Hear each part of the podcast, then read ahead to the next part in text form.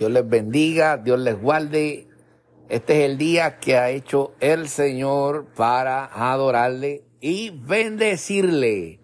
Este es otro podcast para la calle.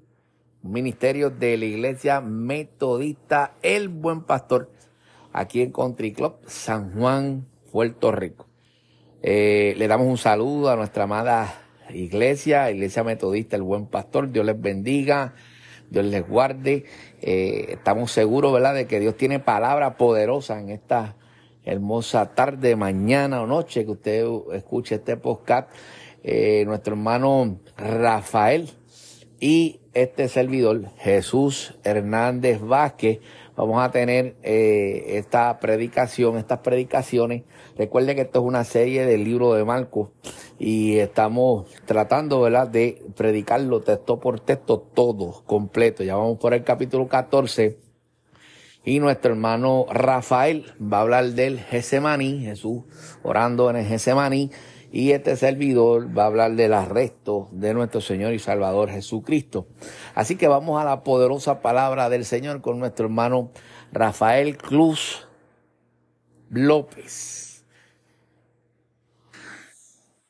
Saludos hermanos, por aquí Rafael desde la iglesia metodista el buen pastor de Control, localizada allí en el 907 de la calle Lupín en San Juan, donde allí los espera nuestro pastor Hernández Vázquez y toda la feligresía los esperamos todos con los brazos abiertos para compartir con ustedes el mensaje que tiene nuestro Señor y poderle servir. Hoy vamos a estar discutiendo los, los versículos que se encuentran en Marcos capítulo 14, del 32 al 42. Se titula Jesús ora en Getsemaní.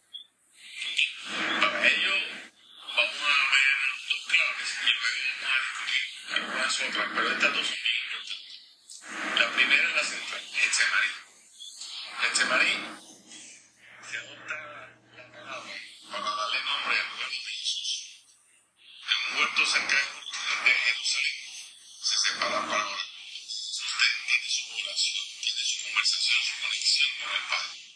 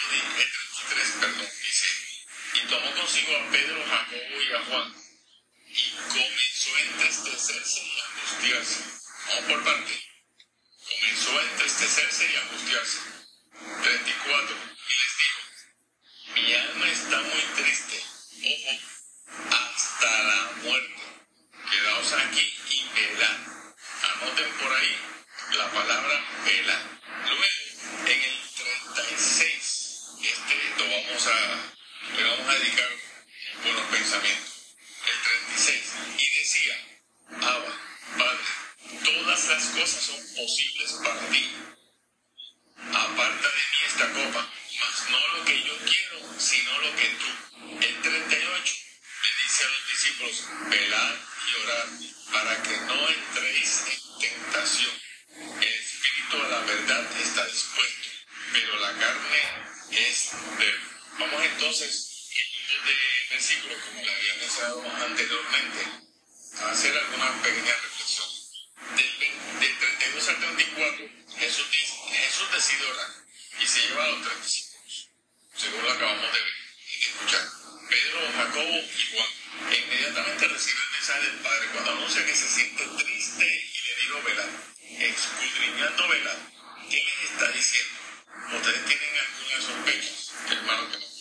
Le pregunto yo, ¿será que el Señor le estaba diciendo que estuviesen en vigilia, en acciones y sentimientos? Puesto que en ese momento no están pendientes a quien llega a, a ese centro de oración. Les digo, entonces Jesús se fue a orar, se fue a orar aparte, se fue a orar para lograr una conexión con el Padre.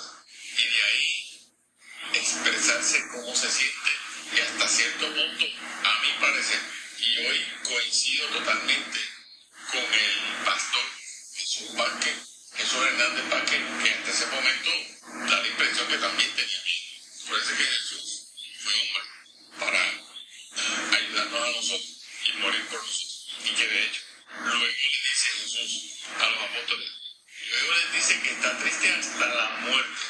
Con eso le está anunciando a los apóstoles del evento que se avecinaba. Y les comento otra vez velar.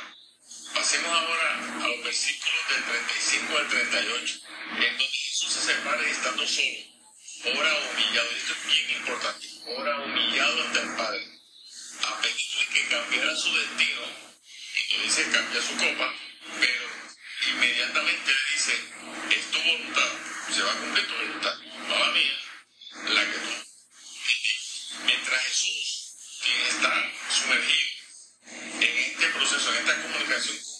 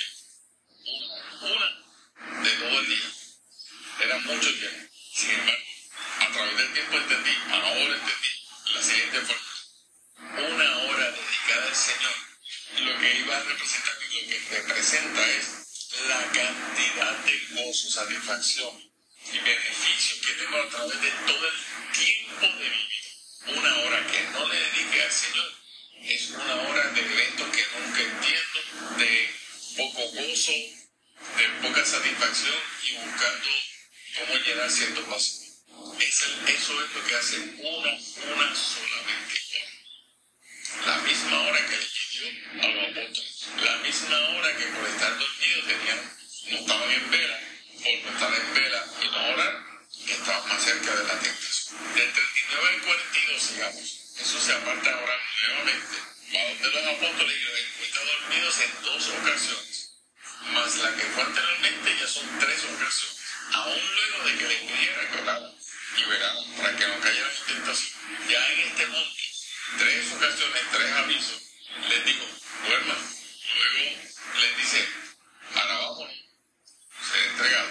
Y lo levanta cuando ya llegó la hora. Reflexionemos un poco, hermano. Varias veces la palabra vela.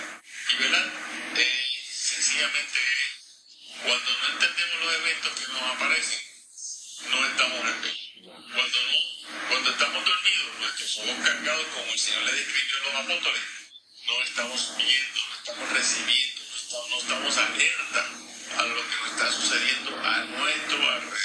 En pocas palabras, cuando tenemos los ojos cargados, simplemente se nos hace difícil distinguir entre el bien y el mal. Y ahí es cuando más fácil en la tentación. Un refrán pueblerino Sí, señor. nos dice, camarón que se duerme, se lo lleva la corriente, literalmente. Sí, señor. Y la corriente, ya sabemos lo que puede ser. Aleluya. Sale del momento, la angustia, cualquier cosa. Ahora pasemos a la oración en esta reflexión. Está esto, esto, van de la mano, velar y orar. ¿Qué pasa uno- cuando oramos? Cuando oramos, cuando oramos de corazón, cuando oramos desde nuestras entrañas, es que estamos orando con fe. Y cuando oramos con fe, es que establecemos esa comunicación que el Señor nos describió al principio, se conectó con el Padre, y es donde vamos a recibir la voluntad de Dios. ¿Qué significa la voluntad de Dios? Todos nosotros tenemos un propósito en la tierra. ¿Cómo conseguimos ese propósito cuando nosotros nos ponemos en comunicación con Dios? Rafa, ¿por qué mencionas eso? Yo sigo con las matemáticas. Quien nos dio la vida fue el Señor, quien nos dice que vamos a hacer con ella es el Señor. Así de sencillo. Así que, ¿a dónde tenemos que buscar nuestro propósito? Donde el Señor. Ahí es que tenemos que buscar. El tercer punto, bien importante, es la voluntad. Y la voluntad eh, eh, es, es, digamos, ese, ese, ese motor, ese, ese motor que para entenderlo tenemos que humillarnos y preguntarle, Padre, ¿qué quieres yo? Yo, yo, actúo según tu voluntad.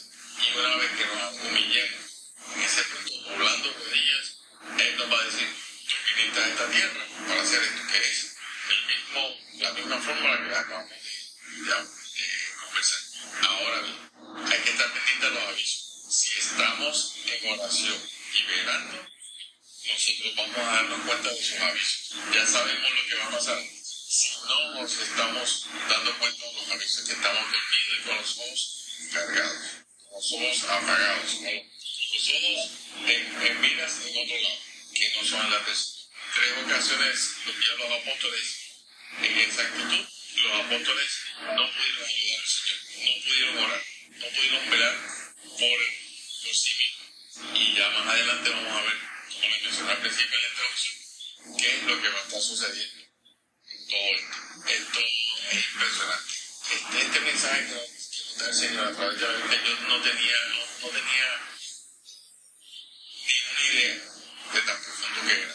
Este, por eso, cuando estaba en la escuela superior nos dijeron, el Quijote es el, el segundo libro más importante con más significado de vida. Y cuando pregunté en aquel entonces cuál era el primero, la respuesta de la maestra eh, ella era original de Argentina, dijo, la el primero. Así que, reflexionando ya para finalizar, tenemos una, unas preguntitas que tengo yo para, para todos nosotros. Nosotros tenemos un Getsemaní, tenemos un lugar donde ir a conectarnos con Dios, tenemos un lugar donde ir a darle nuestras cargas, ponernos en vela para entender y aceptar y ejecutar su voluntad. Lo tenemos, tenemos eso, bien que lo tenemos. Les aconsejo que vayamos a ver, que vayan a ver la película El cuarto guerra. Ahora bien, ayudará a la medida que les mencioné, de en la medida que estén en conexión con Dios se van a reducir las preguntas de por qué me pasan a mí las cosas, puesto que las voy a ir entendiendo. De igual manera, ¿cuántas veces hemos acudido a la oración para evitar la tentación, o evitar quedarnos dormidos, para escuchar al Señor y hacer su obra? Importante para hacer su obra, también lo conversamos en el podcast pasado. El Señor quiere que ejecutemos su obra, que llevemos su palabra y hagamos la misión. Eso, eso está ahí,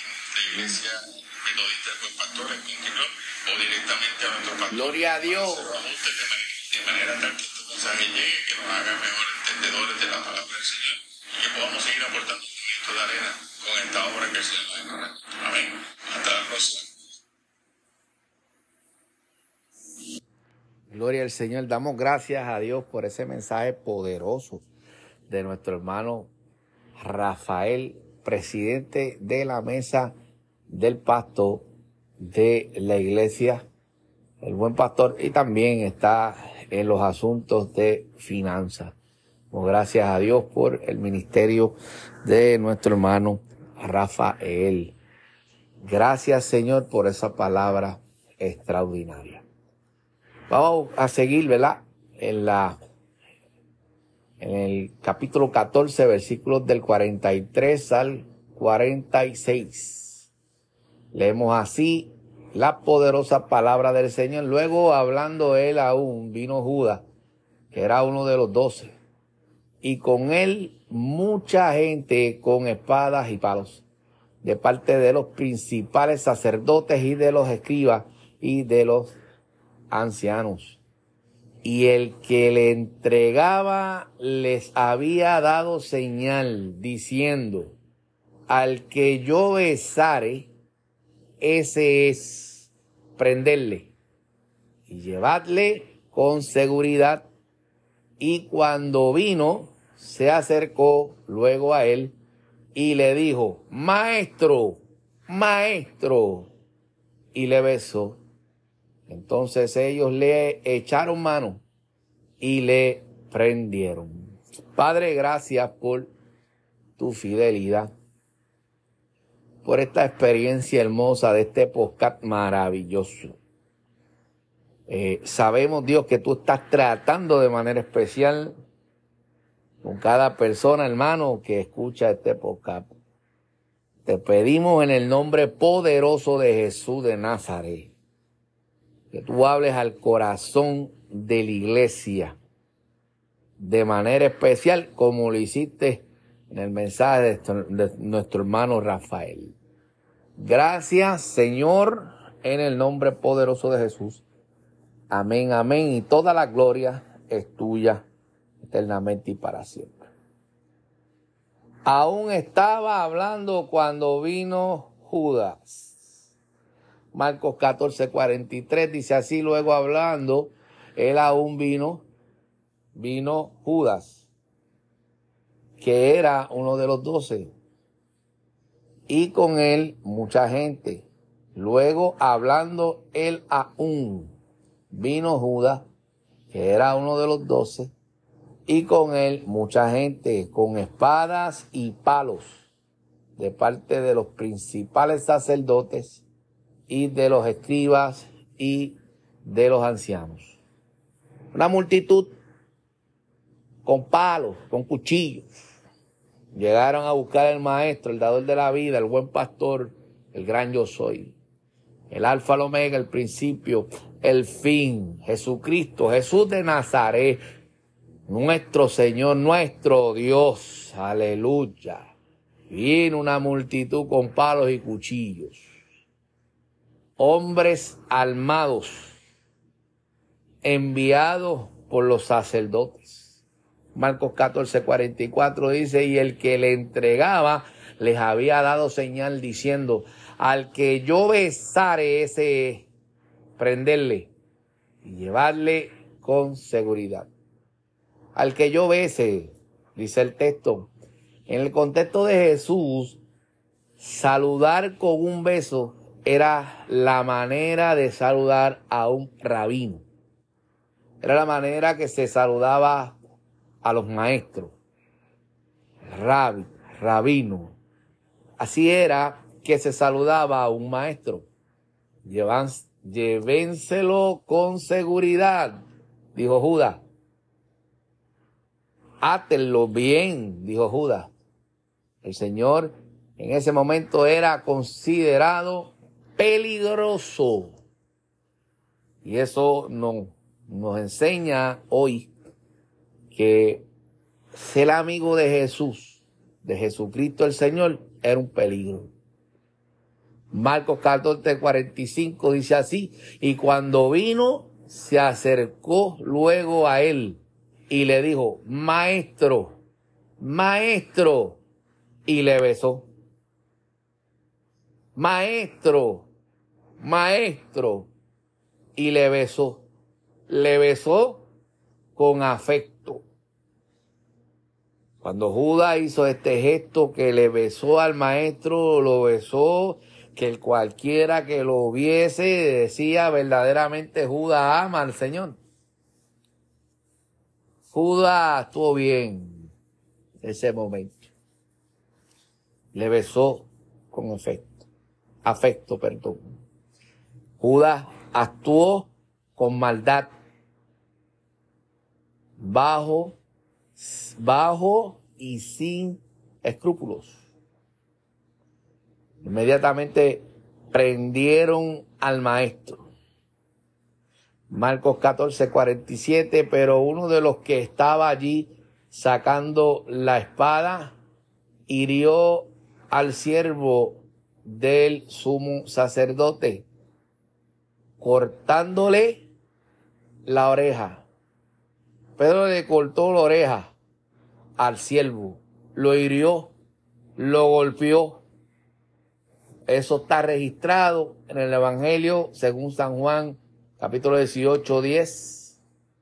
Pedro inmediatamente quiso defender al maestro, sacó la espada, hirió a aquel hombre.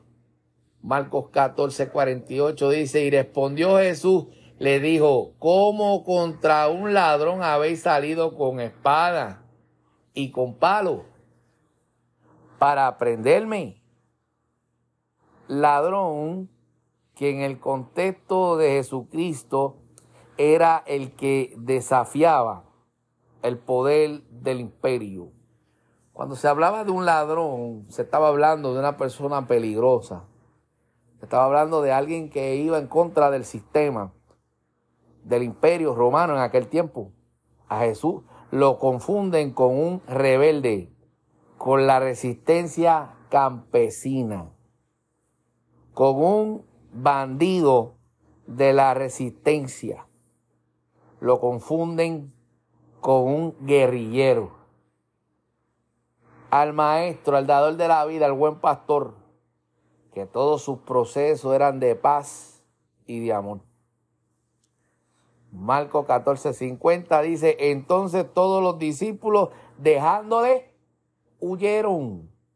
Diría mi primer pastor reverendo Luis Armando Estrella Graviel diría a Jullir Crispín.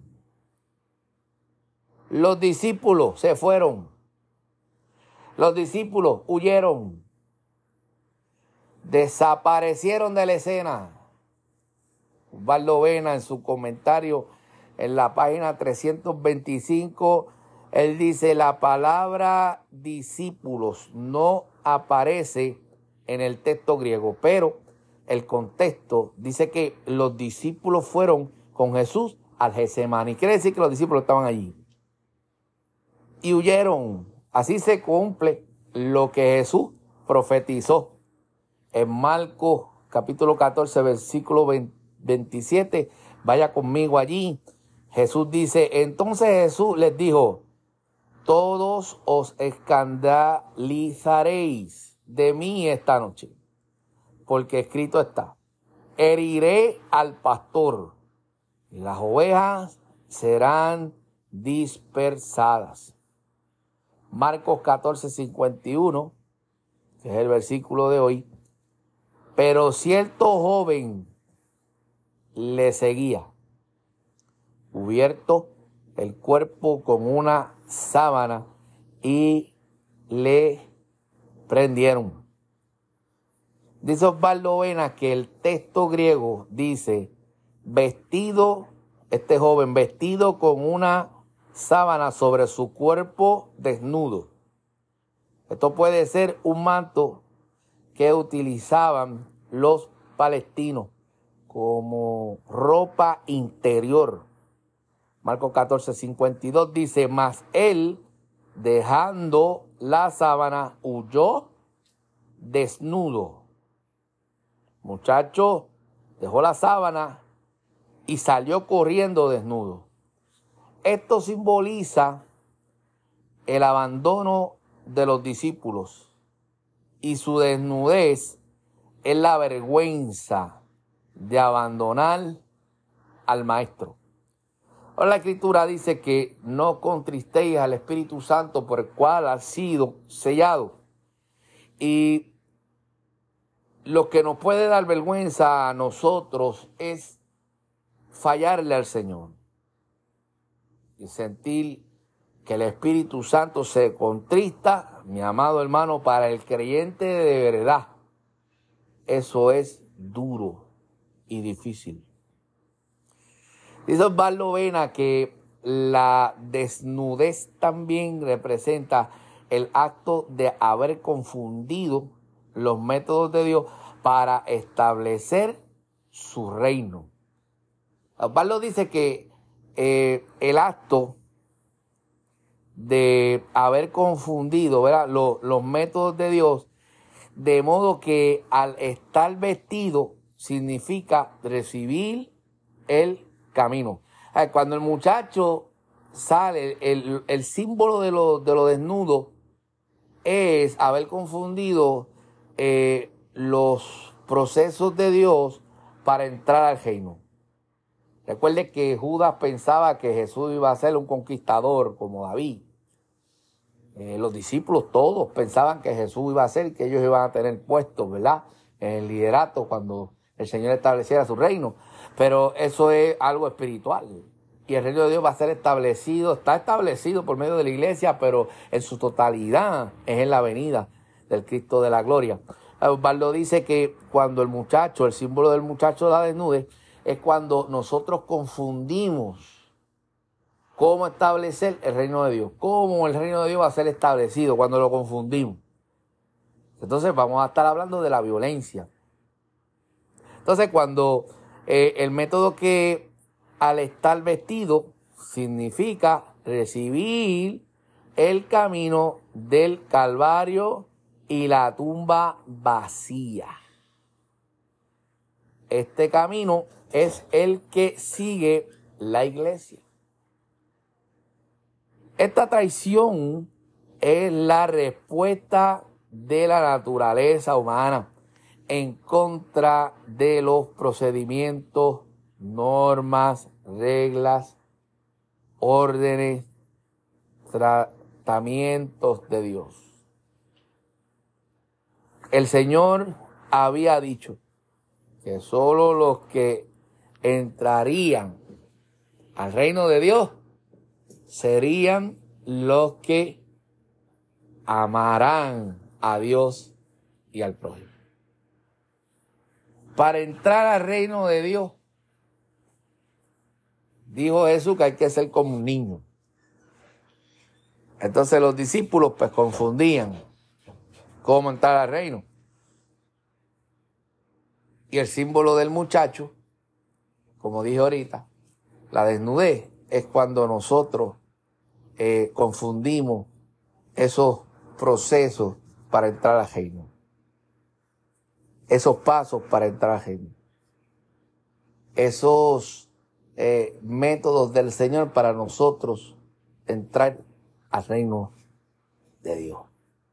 Entonces el muchacho vestido le viene a ser cuando nosotros reconocemos ese reino y es tipo del camino del Señor. Los del camino le llamaban a la iglesia en el siglo I. Judas actuó por el amor a sí mismo. Judas se movió por egoísmo. Judas se movió porque él amaba más a sí mismo que a Dios. Pedro actuó porque pensó que el reino de Dios se obtenía a base de violencia. Por eso sacó la espada e hirió al prójimo. Pedro dijo, esto yo lo resuelvo con violencia. Y así no se resuelven las cosas. El Señor sacó su mano y sanó la herida de aquel hombre que era un siervo del sacerdote. Ese es nuestro Dios. El Señor le dijo a Pedro, así no es Así no es. Lucas 22, 51 dice, entonces respondió Jesús, dijo, basta ya, dejad. Y tocando su oreja, lo sanó. Así Jesús demostró que la violencia no conduce a nada bueno. Ustedes han venido a mí como si yo fuese un criminal, decía el Señor. El Señor era un maestro, no un criminal, y todos sus procedimientos eran de paz. La fuerza del maligno, la fuerza de el mal, la injusticia, la mentira, el atropello, la ley del embudo actúan a escondidas, con secretos en lo oculto. Los métodos de Dios, que la iglesia no los ha confundido, que los discípulos lo confundieron, que Pedro también lo confundió. Los métodos de Dios son pacíficos. Por eso la iglesia resiste la violencia pacíficamente, es decir, el mal en todas sus definiciones. Jesús fue víctima de una orden dada en el nombre de Dios. Dice Osvaldo Vena en su comentario de Marcos en la página 326 que la orden fue dada por las autoridades del templo. El Señor resistió esa maldad. Su método fue a base de la enseñanza. Gloria a Dios. La iglesia está llamada a hacer lo mismo. Hay diferentes tipos de violencia. Algunos de ellos son la violencia armada, la violencia física, la violencia emocional, la violencia intelectual, la violencia de género, la violencia colectiva, la violencia sexual, la violencia verbal, la económica, la violencia por omisión, la religiosa, la cultural. Y hay una que es de las últimas, la violencia ciberbullying, que es un tipo de violencia psicológica que se ejerce a través del Internet, principalmente haciendo uso de las redes sociales. Publicar información sobre una persona con el fin de ridiculizar y humillar a la persona. También la violencia educativa y la violencia criminal.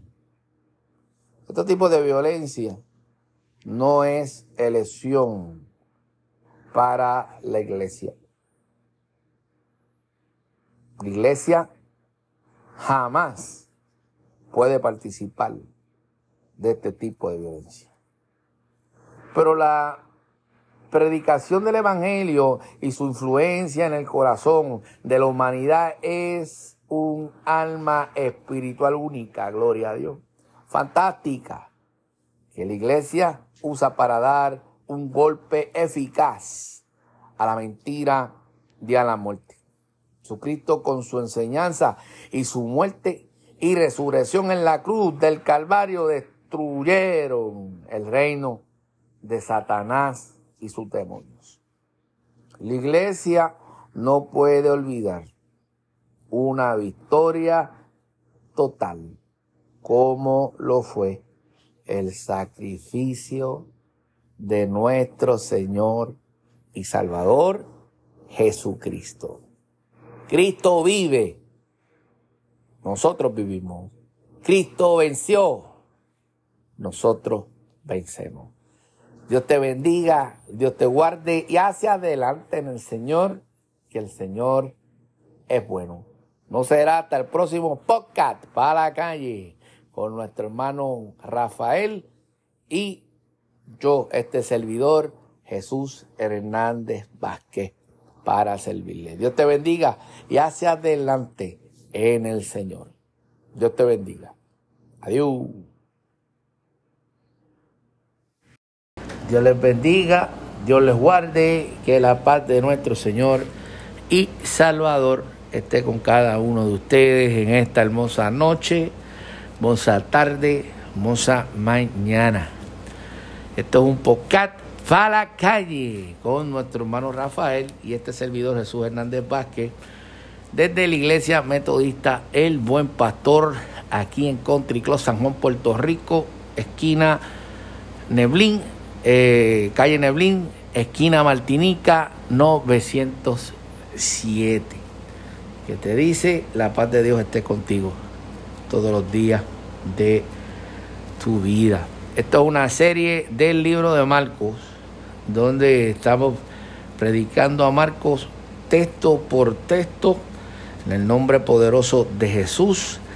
Y estará con nosotros ahora nuestro hermano Rafael, presidente de la Mesa del Pasto de la Iglesia Metodista, el buen pastor. Él estará predicando Jesús ante el concilio. Eh, capítulo 14, versículos del 53 al 65. Y este servidor estará predicando del capítulo 14, versículos 66 al 7, 2. Vamos a dejar a nuestro hermano Rafael con esta poderosa predicación. Marcos 14, 53 hacia adelante.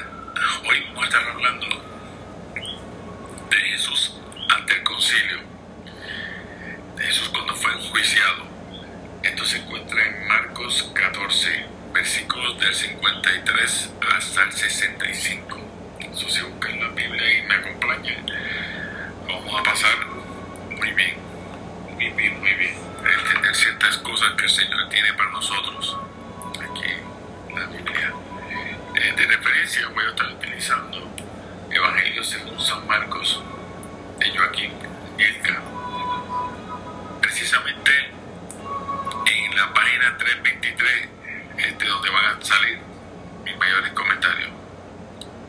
Comencemos pues, vamos a darle lectura a este capítulo. Y dice así, trajeron pues a Jesús al sumo sacerdote y se reunieron todos los principales sacerdotes y los ancianos y los escribas. Y Pedro le siguió de lejos hasta dentro del patio del sumo sacerdote y estaba sentado con los alguaciles calentándose el fuego. Y los principales sacerdotes y todo el concilio buscaban testimonio contra Jesús para entregarle a la muerte, pero no lo hallaban, porque muchos decían falsos testimonios contra él, mas sus testimonios no concordaban.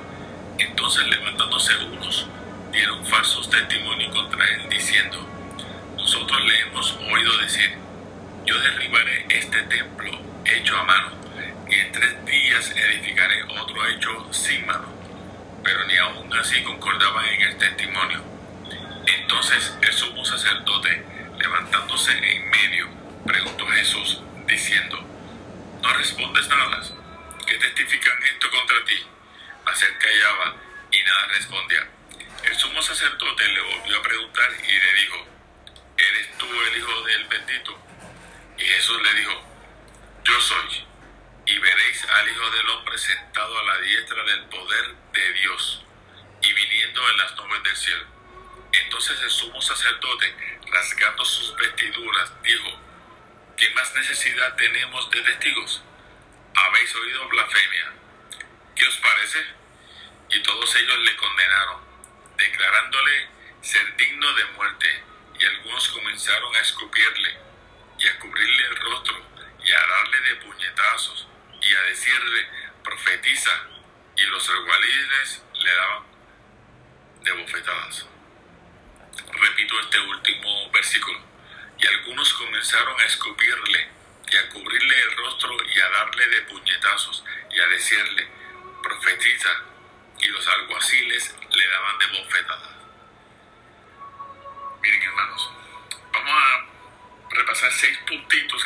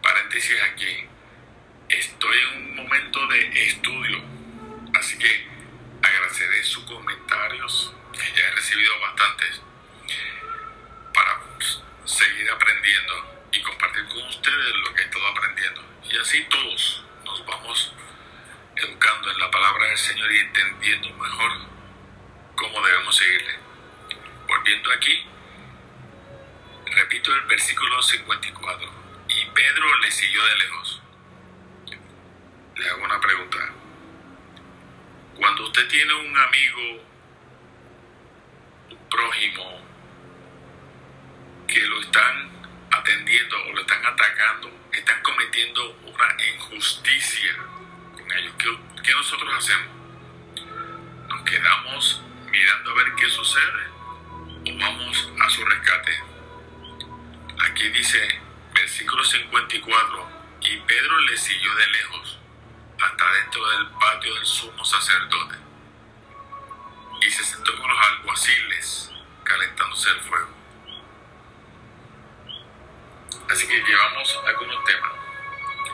¿Qué representaban las funciones y el rol de Pedro? Que se quedó lejos. Continuamos y Marco nos dice que buscaban falsos testimonios. Repito, versículo 56, porque muchos decían falsos testimonios contra él, mas sus testimonios no concordaban. ¿Qué sucede cuando están diciendo mentiras sobre nosotros? Nosotros nos damos cuenta porque no concuerdan. La verdad es la misma, siempre. La mentira la fabrican y por un lado fallan. Por un lado fallan. Ahora, es importante resaltar lo siguiente. En el versículo 58 dice, nosotros le hemos oído decir, yo derribaré este templo hecho a mano y en tres días, repito, en tres días edificaré otro hecho sin mano. Nos detenemos aquí.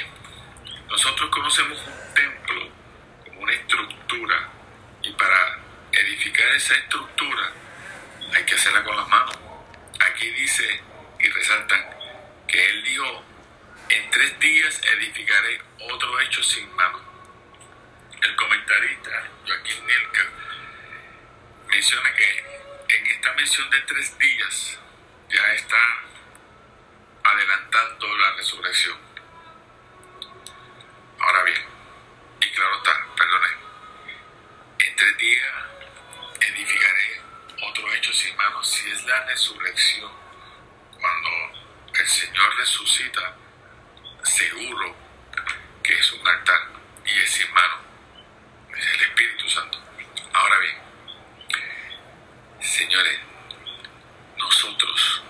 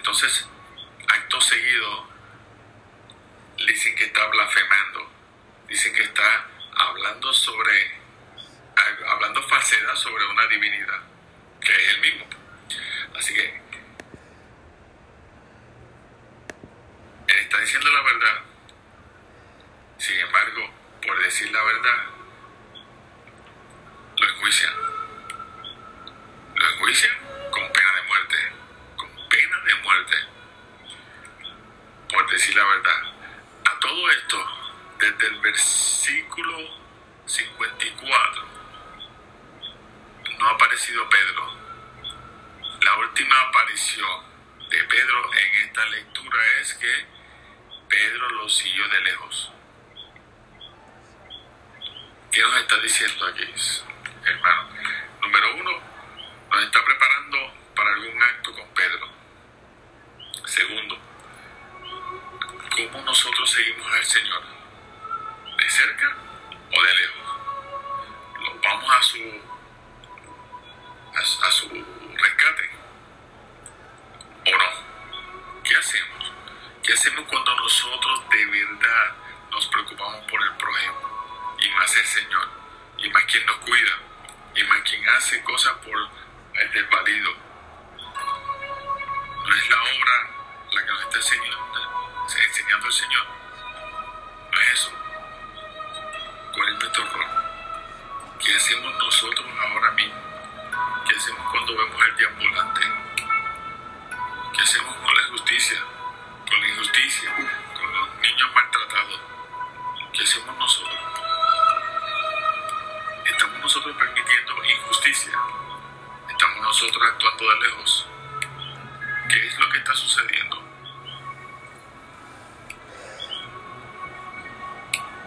Hay que reflexionar, tenemos que reflexionar. Fíjense que en corto tiempo hemos, hemos, visto que los que decían que tenían la verdad, sacerdotes, ancianos, escribas, hasta cierto punto, mí, estaban enjuiciando por juicio, perdón, por orgullo. Por orgullo porque más nadie, aparte de ellos, eran los que tienen que tener la verdad. No, tan es así que no, no reconocían al Señor.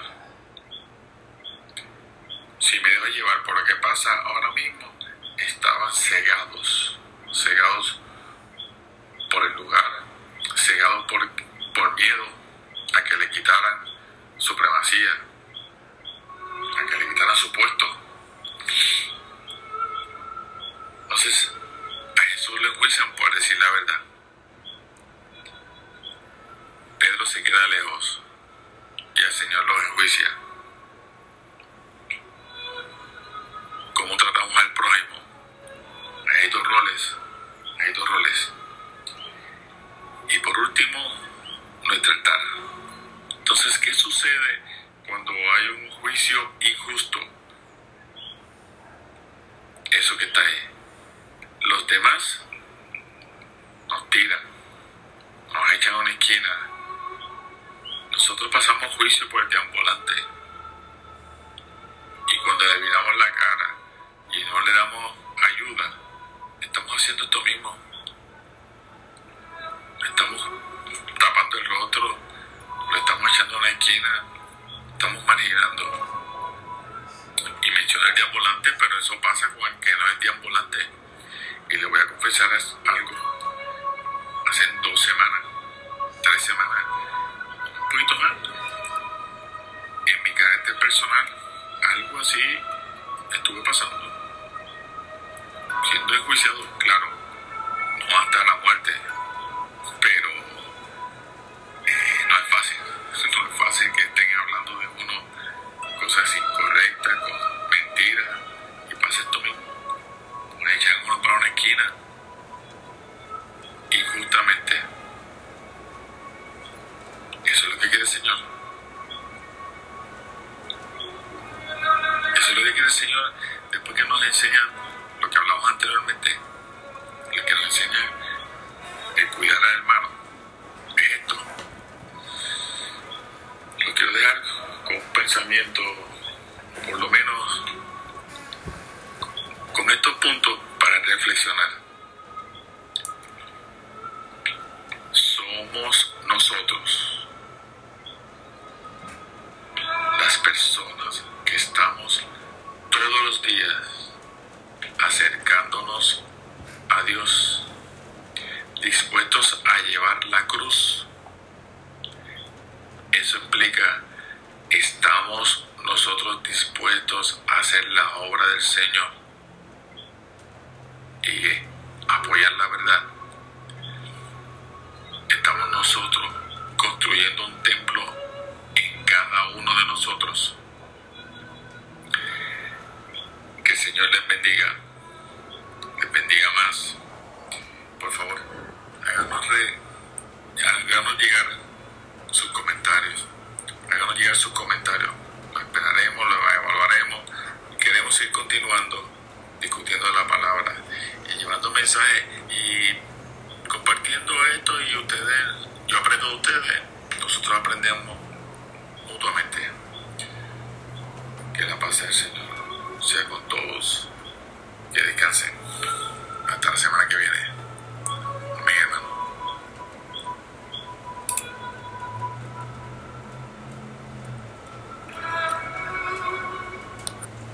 Gloria al Señor.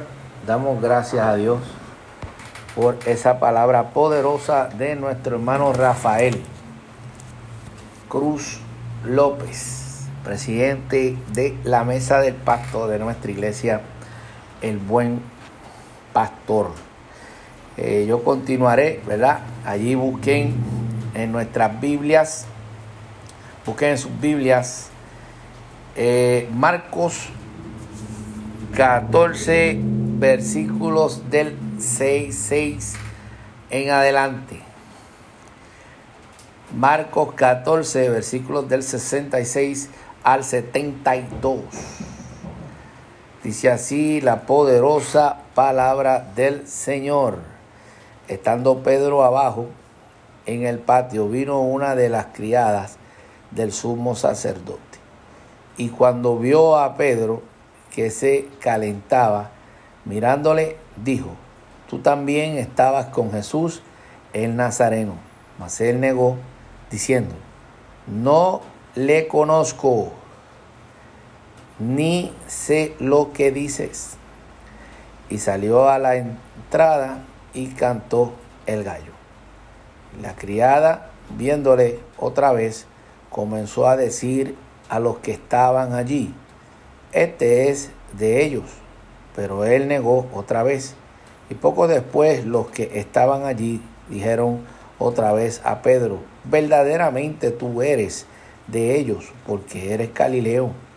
Y tu manera de hablar es semejante a la de ellos. Entonces él comenzó a maldecir y a jurar, no conozco a este hombre de quien habláis. Y el gallo cantó la segunda vez. Entonces Pedro se acordó de las palabras que Jesús le había dicho. Antes que el gallo cante dos veces, me negarás tres veces. Y pensando en esto, lloraba. Señor, gracias por tu palabra. Tu palabra es viva, eficaz y más cortante que una espada de dos filos. Te pedimos que en esta hora, Dios, tú bendigas, tú hagas milagros, prodigios, Dios, en el corazón de cada persona que esté escuchando. Te pedimos, Dios, que tú te glorifiques. Danos el rema, Dios mío, la revelación. En esta hora fluye, Espíritu Santo, haz como tú quieras, Dios mío. Úsame para tu gloria. Gracias por tu amor, Señor amado. Amén y amén. Pedro niega a Jesús no una vez, sino tres veces. Marcos menciona nuevamente a Pedro en el patio frente al fuego calentándose. Yo quisiera, eh, decir eh, las negaciones, la negación de Pedro, las tres negaciones de Pedro, quisiera, enumerarlas y decirlas para luego seguir el mensaje. Primera negación. Una sirvienta de sumo sacerdote reconoce a Pedro esta sirvienta le dice, tú estabas con Jesús, Pedro lo niega, sale y el gallo canta por primera vez. Segunda negación, la criada vuelve y repite, tú eres uno de ellos. Pedro lo niega nuevamente. Tercera negación, algunas personas lo reconocen y le dicen, tú eres Galileo tú eres del grupo de Jesús. Pedro maldice y jura, no conozco a Jesús y cantó el gallo por segunda vez. Pedro se acuerda las palabras de Jesús y llora desconsoladamente. Esas palabras fueron te aseguro, Marcos 14, 30, 31, te aseguro que esta misma noche, antes que cante el gallo por segunda vez, me negarás tres veces. Pero él insistía, aunque tenga que morir contigo, decía Pedro, no te negaré. Y todos decían lo mismo. Marcos 14, 6, 6 Estando Pedro abajo, en el patio vino una de las criadas del sumo sacerdote, volviendo, ¿verdad? Al texto, el versículo 6, 7 del capítulo 14 dice, y cuando vio a Pedro que se calentaba mirándole, dijo, tú también estabas con Jesús el Nazareno. Vio mirándolo, lo miró bien yo me imagino que esta mujer se le pegó a Pedro y lo miró de cerca, como cuando alguien ve a alguien que supuestamente conoce, pues entonces pues, se le acerca, lo mira, lo toca y lo mira bien. Entonces esta mujer le decía, tú, tú y, y dijo, tú también estás con Jesús, tú también estás con el Nazareno, le decía a esta mujer. Eso no, no es verdad, decía Pedro. No sé de qué estás hablando. Diría un buen puertorriqueño jibarito del barrio de Guamaní, en Guayama, Puerto Rico, que Pedro diría, esa mujer está loca. Y cantó el gallo. Marcos 14:70 dice, pero él negó otra vez y poco después los que estaban allí dijeron otra vez a Pedro, verdaderamente tú eres de ellos porque eres Galileo y tu manera de hablar es semejante a la de ellos. Pero él volviendo a negarlo, le, le repetían, tú hablas como ellos. No lo puedes negar si hasta hablas como ellos, caminas como ellos. Marcos 14, 71 dice, entonces él comenzó a maldecir y a jurar, no conozco a este hombre de quien habláis. Comenzó a maldecir y a jurar. Uno de los mandamientos dice así, así expresa la Sagrada Escritura. Este segundo mandamiento, no tomarás el nombre de Dios en vano. Con esto directamente prohíbe jurar en vano, blasfemar, así como cualquiera otra irreverencia contra el santo nombre de Dios. Marco 14, 72 dice, y el gallo cantó la segunda vez.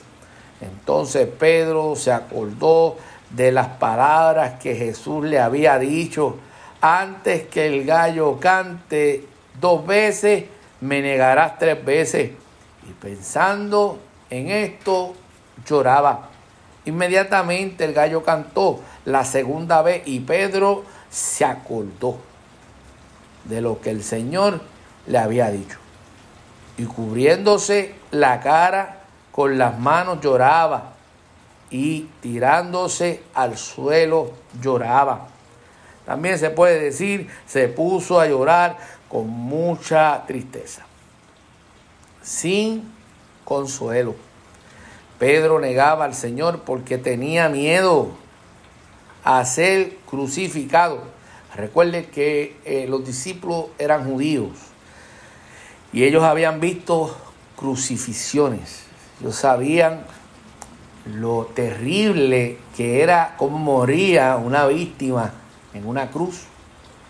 Entonces a Pedro le da miedo.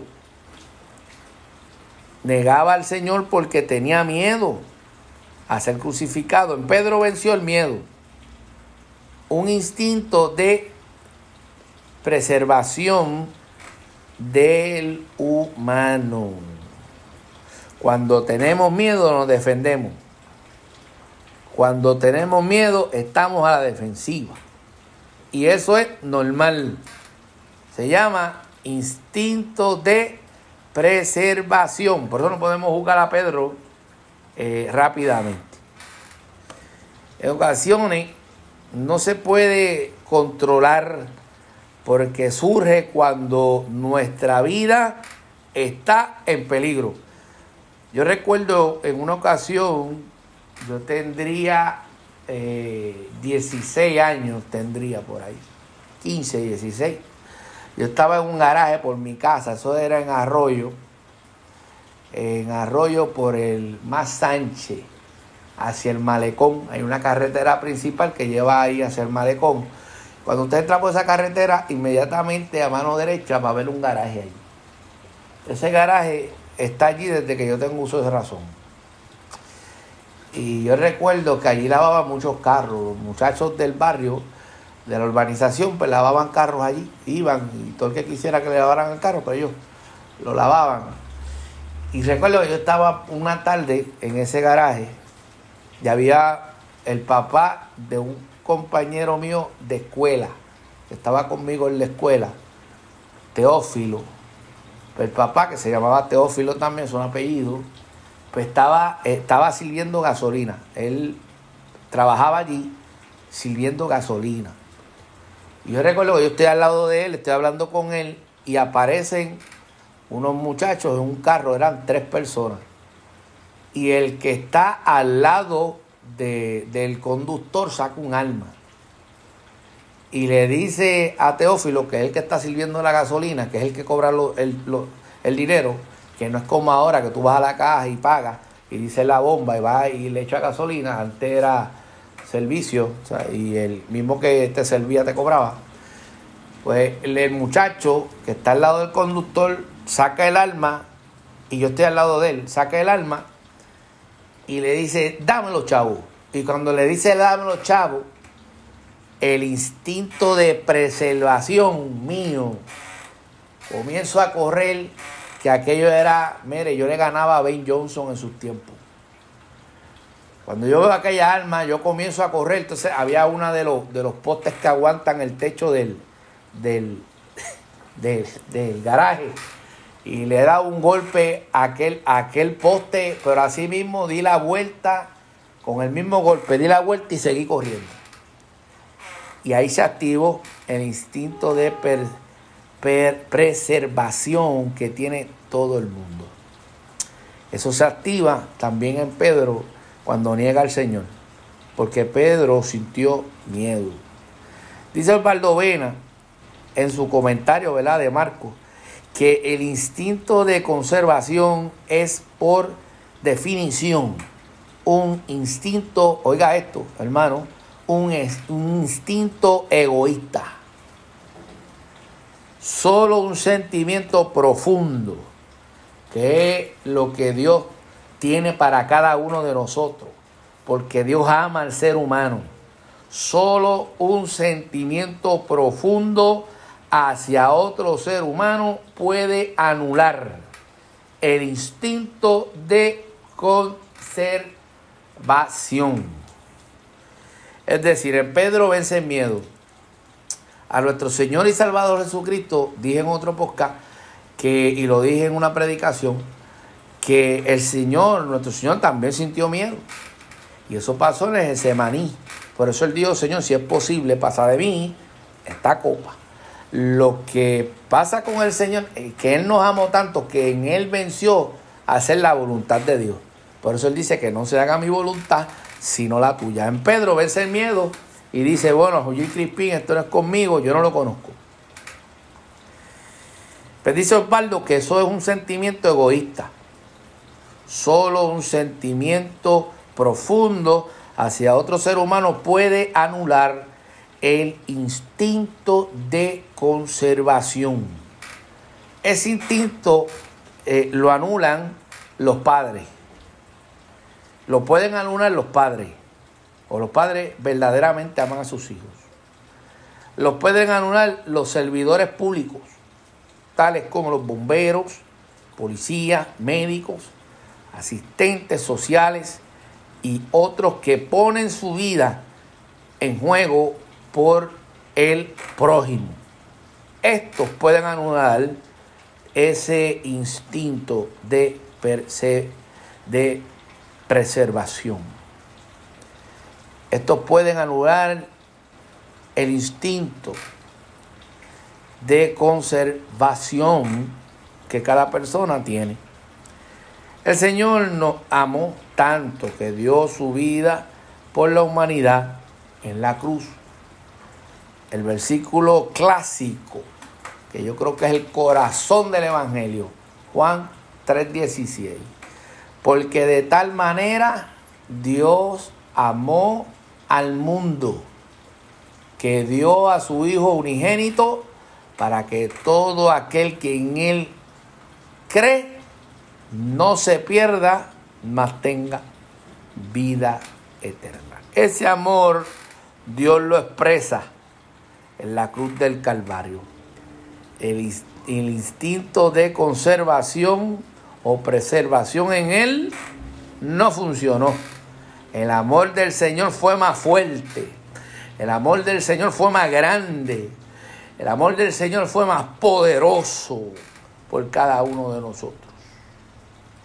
Baldo dice que Pedro se portó como un verdadero cobarde. Él dice en su comentario. Pero nosotros hoy no podemos juzgar a Pedro cuando lo más seguro, ninguno, y repito, ninguno de nosotros, por amor a Cristo, ha estado en peligro nuestra vida. Ninguno de nosotros, por amor a Cristo, nuestra vida ha estado en juego. Estoy seguro. Cuando quizás nosotros por causas, muchísimas cosas, por cosas, muchísimas cosas menores, hemos negado al Maestro. Porque con nuestros actos hemos negado a Jesús. Cuando sabemos hacer lo bueno y no lo hacemos, negamos al Señor. Cuando no soportamos al hermano porque no es como yo o es de otro color de piel, negamos a Jesucristo. más simple, hermano, más simple. No amamos a nuestro hermano como a nosotros mismos. Negamos al Señor. No podemos juzgar a Pedro, porque Pedro es tipo de nosotros. Que Dios nos dé gracia para poder permanecer firmes en este camino que es hermoso. Un camino, aleluya, verdaderamente lindo. Es un camino de compromiso y responsabilidad con el Cristo de la gloria, nuestro Señor y Salvador Jesucristo. Así nos ayude Dios, que el Señor nos ayude a permanecer fieles en cualquier tiempo. Cuando venga la tentación, permanecer fiel. Cuando venga la vergüenza, permanecer fiel. Cuando veamos la necesidad, permanecer fiel y hacer lo correcto. Que así nos ayude Dios, amados hermanos. Dios les bendiga, Dios les guarde. Yo quisiera tener una oración en esta hora, eh, creyendo con toda mi fuerza que Dios salva y restaura.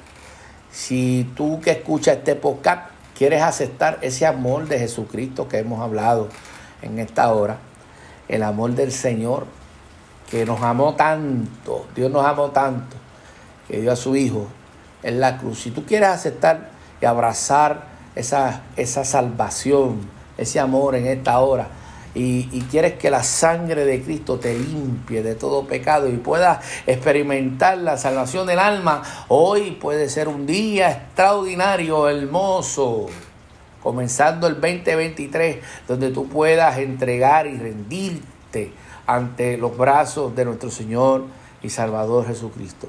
Si tú quieres aceptar ese amor en tu vida, eh, repite conmigo esta humilde oración. Señor Padre nuestro celestial, te bendecimos.